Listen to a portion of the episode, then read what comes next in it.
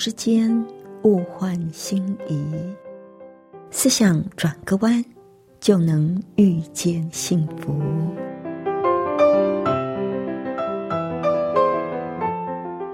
这里是希望之声，我是唐瑶，邀请您和我一起在今天遇见幸福。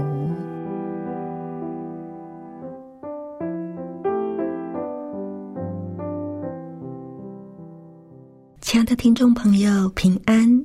欢迎您再一次的和我们一起遇见幸福。我是唐瑶。想到爱，亲爱的朋友，您认为爱是什么呢？您会怎么给爱下定义呢？今天我们要从圣经的角度来看一看爱是什么。那在分享今天的节目之前，我们先来欣赏一首好听的诗歌。主，我献生命给你。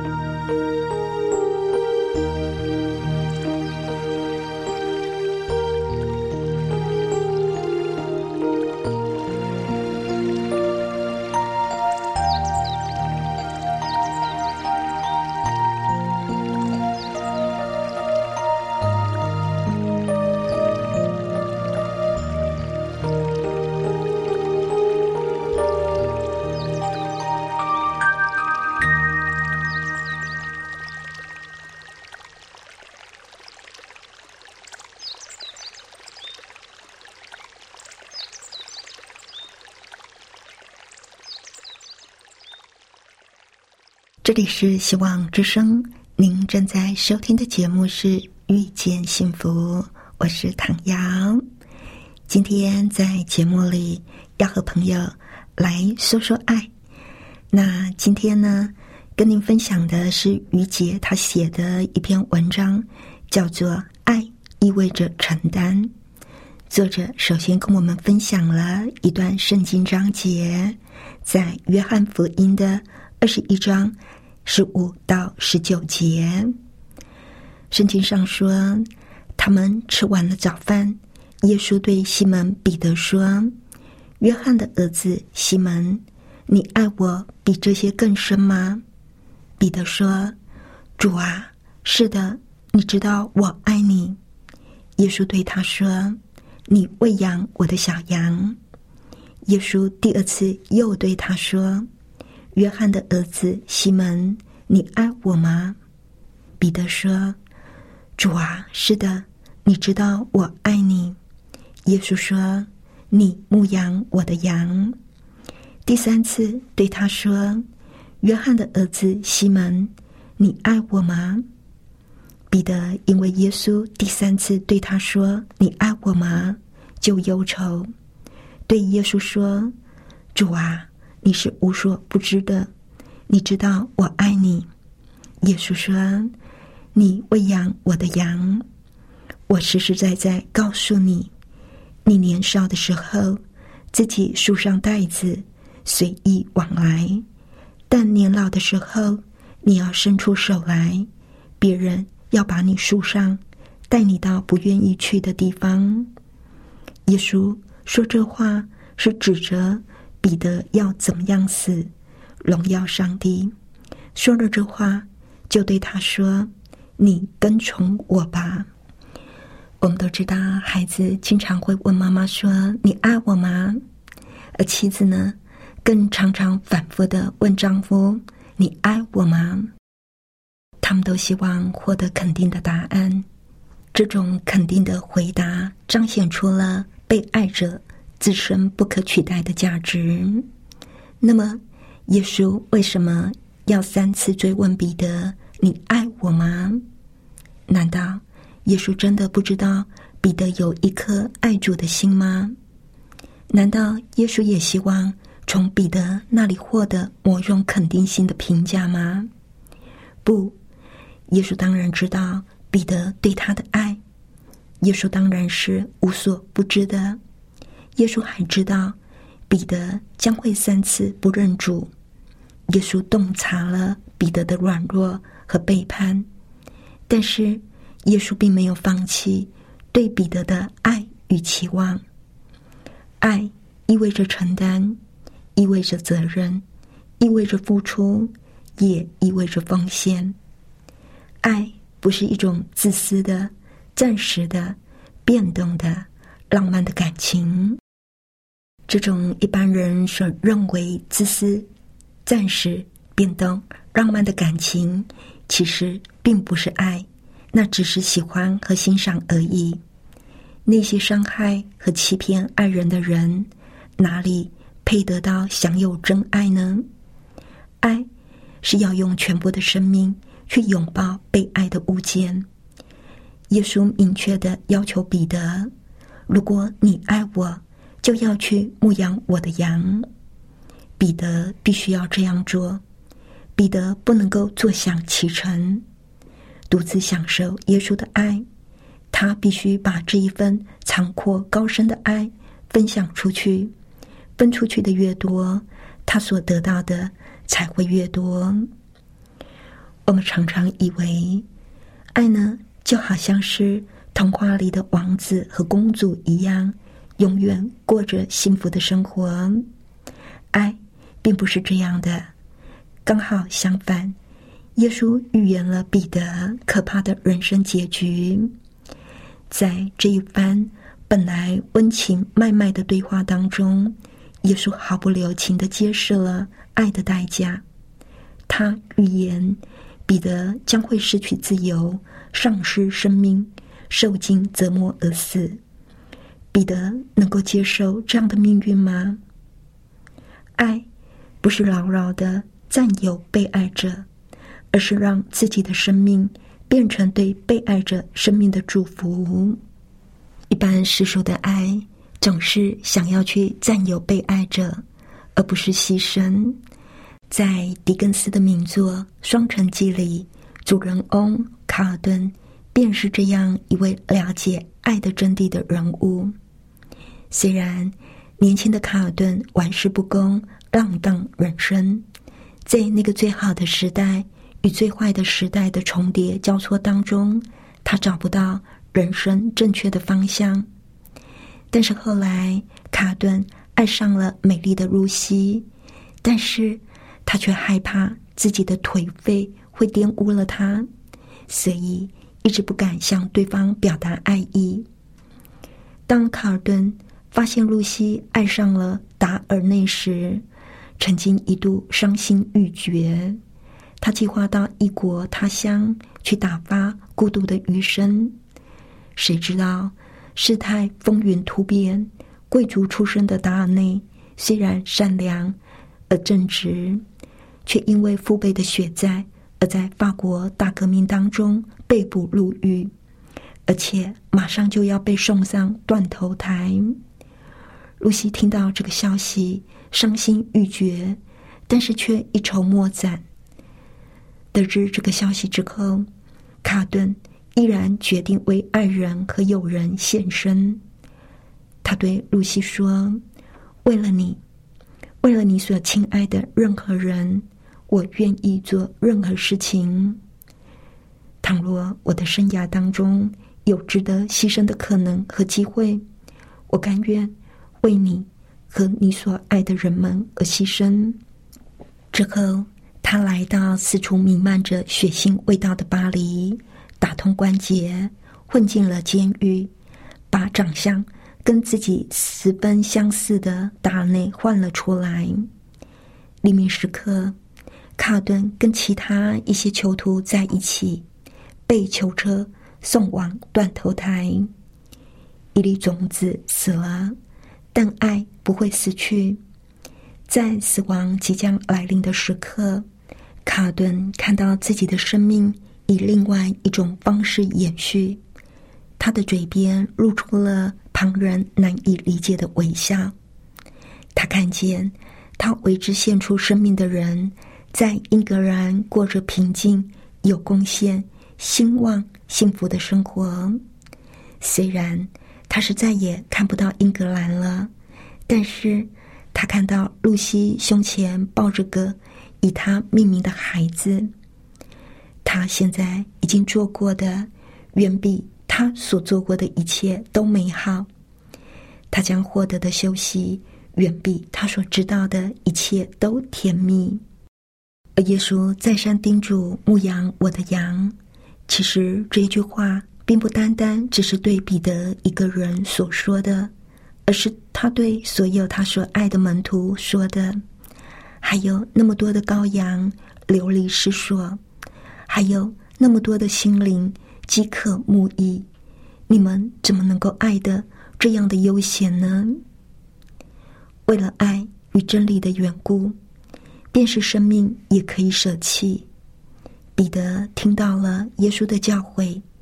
马丁路德金听到了耶稣的教诲，德兰修女也听到了耶稣的教诲。他们都是忠心的牧者，他们那丰盛的生命成为爱的典范。在信仰的历史上，还有很多感人的故事，像苏格兰一名普普通通的女孩玛丽，她出生在十九世纪。饥荒的四十年代，她父亲是酗酒的鞋匠，而母亲是纺织工人，家里边有七个孩子。玛丽在七岁的时候，便在一家磨坊当中打工，没有受过完整的教育，读书识字全部都是靠她自学的。谁也没有料到，这个出生在贫困当中，从孩童时代。便开始养家糊口的红发少女，会成为耶稣眼中的好牧人。当时，一名宣教士从非洲的苏丹来到当地的教会宣教，而且讲述了非洲人可怕的境况以及教会人手的缺乏。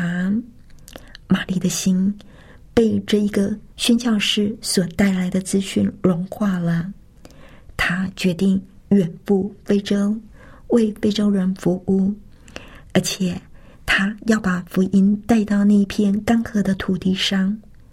玛丽听到耶稣亲自的对她说：“你要牧养我的羊。”就好像当年使徒彼得所听到的话一样。当时周围的环境全部都阻挠他成为宣教师，所有的人和所有的事都不对劲。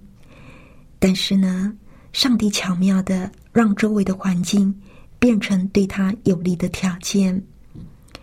很多年以后，玛丽被尊为苏丹的皇后，她拯救了无数人的生命跟灵魂。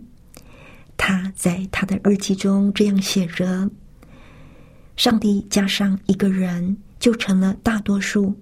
我知道上帝与我同在。”这个生活在英国贫民区中的少女，勇敢的。走进了当时还盛行奴隶制度的非洲，在那个时候，非洲还流行一种可怕的异教风俗，就是当地的土著会把所有的孪生子女都杀掉，因为他们相信其中一人为魔鬼所生。由于他们不知道哪一个是魔鬼所生的，所以就决定把两个孩子都一起杀掉。在玛丽的劝说之下，当地人才逐渐改变了这个残忍的陋习。玛丽走进的非洲，是一个充满饥饿、迷信、酒精和武器的地方。她在那里牺牲了快乐、健康、青春，甚至几乎丧失了性命。他从保罗的书信当中明白，上帝纵然深爱他的子民。而且愿意为他们牺牲，但是这并不表示上帝默许他们异教文化当中卑劣的一面。为了拯救生命，玛丽不惜苦苦恳求那些愚昧的杀人者。他收养了无数被遗弃在草丛当中的婴孩。他为非洲妇女的权益而奋斗，因为部落里的女人们。随时有可能因为男人的一念之差而被杀害。爱意味着跟耶稣一样背起十字架来，走上一条光荣的荆棘道路。用德兰修女的话来说，便是爱直到受伤害。玛丽在非洲生活了差不多四十年，直到一九一五年去世为止。她让真理在这一片蒙昧之地广为传播。在他去世的时候，那个地方有了学校、医院和教堂，人们充满敬意的称呼他为非洲的母亲。由此可见，爱不是口头上说说便可以达成的容易事。耶稣在面对死亡威胁的时候。仍然充满爱和怜悯的说：“虽然这样，今天、明天、后天，我必须前行，因为先知在耶路撒冷之外上命是不能的。耶路撒冷啊，耶路撒冷啊，你常杀害先知，又用石头打死那封差遣到你这里来的人。我多次愿意拒绝你的儿女。”好像母鸡把小鸡聚集在翅膀底下，只是你们不愿意。这个好像母鸡把小鸡聚集在翅膀底下的比喻，真的让人感同身受。这是何等大的爱啊！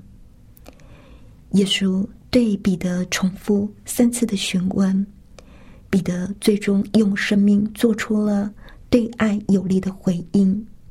被倒钉在十字架上，英勇无惧的殉道而死。马丁、路德金、玛丽、德兰修女和林昭，也都做出了各自无亏欠的回应，而直到今天，这爱仍然在期待着我们做出同样的回应。不知道，亲爱的朋友，对这样的爱，您的回应会是什么呢？作者笔下描绘的爱，是不是和我们想象中的爱有很大的差距呢？爱意味着承担，意味着责任，也意味着付出和奉献。作者提醒我们：爱不是自私，不是要牢牢的占有被爱者，而是要让自己的生命成为对被爱者生命的祝福。我们想不想要活出这样的一种爱？我们能不能够活出像这样的爱？要活出这种牺牲的爱，绝对不是一件容易的事。除了需要决心，我们也需要让上帝的爱进入我们的心里。约翰一书四章十六节说：“上帝就是爱，那有了爱在他生命里的人，就有了上帝的生命，而上帝在他的生命里。我们在爱里经历上帝。”让上帝的爱浇灌在我们的身上，我们才会有能力去爱。而只有爱，才能够让我们的生命有存在的价值。爱并不容易，需要很多的学习。但是，只要我们有心，每天默想耶稣的行事为人，立志学习耶稣，慢慢的，我们就会越来越像他。那时候。很自然的，我们的身上就会流露出对人真正的关怀，而在爱情上面，我们所呈现出来的也不会再是一种自私、暂时、充满浪漫的感情的爱。被爱所充满的人，会让自己的生命变成对被爱者生命的祝福。也许你会说，那太难了。没错。那不容易，但是并不是不可能。我想要那样的去爱，虽然我现在还做不到，但是我要往那个方向走。总有一天，我总是会走到那个目的地。亲爱的朋友，您呢？想不想变成一个真正的爱者呢？让我们一起努力吧。在十字架上生命手边上，是我的意志，所有的罪恶，你为我担当，受心房是。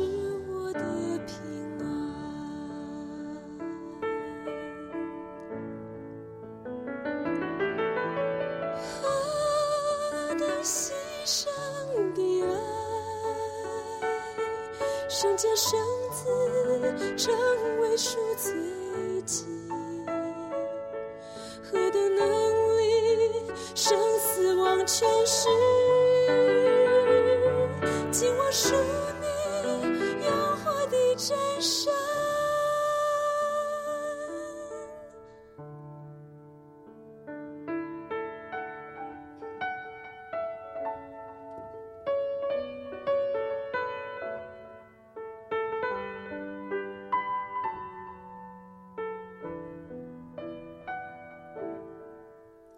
在十字架上，你为我生命受鞭伤，是我的意志，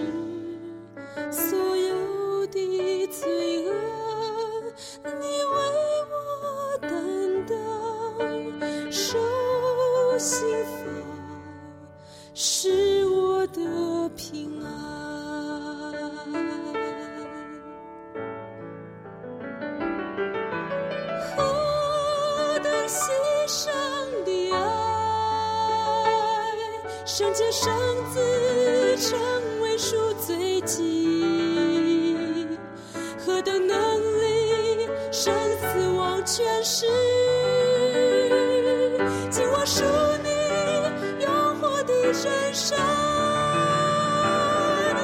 何等牺牲的爱，圣洁圣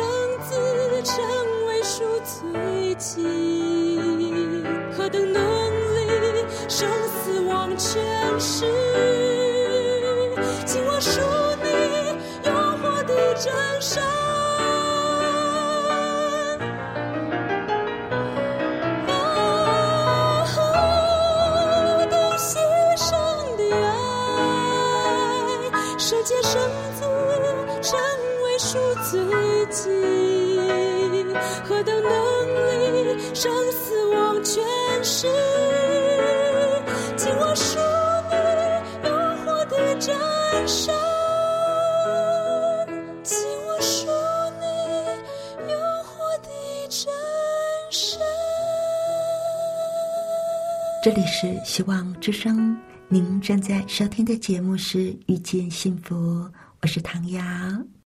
谢谢您收听我们今天的节目，愿上帝赐福您以及您的家人。我们下一次同一时间再会喽，拜拜。喜欢今天的节目吗？或是您错过了精彩的部分，想再听一次，可以在网上重温。我们的网址是 x i w a n g r a d i o 打 o r g 希望 radio 打 org，或是搜寻旺福村，也欢迎写信给我们分享您的故事。来信请写到 i n f o at v o h c 打 c n